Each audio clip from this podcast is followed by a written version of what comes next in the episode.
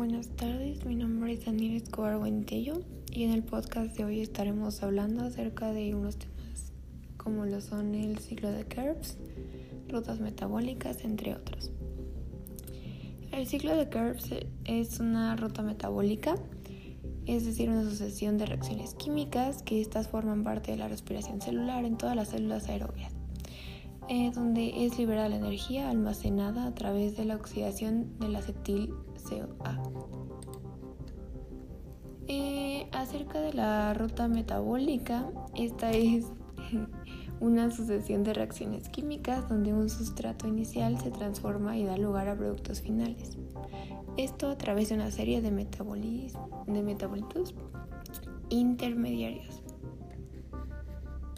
Eh, de la glucosis podría decir que es la ruta metabólica encargada de oxidar la glucosa con la finalidad de obtener energía para la célula. Y una parecida sería la gluconeogénesis. Esta es una ruta metabólica anabólica que permite la biosíntesis de glucosa a partir de precursores no glucídicos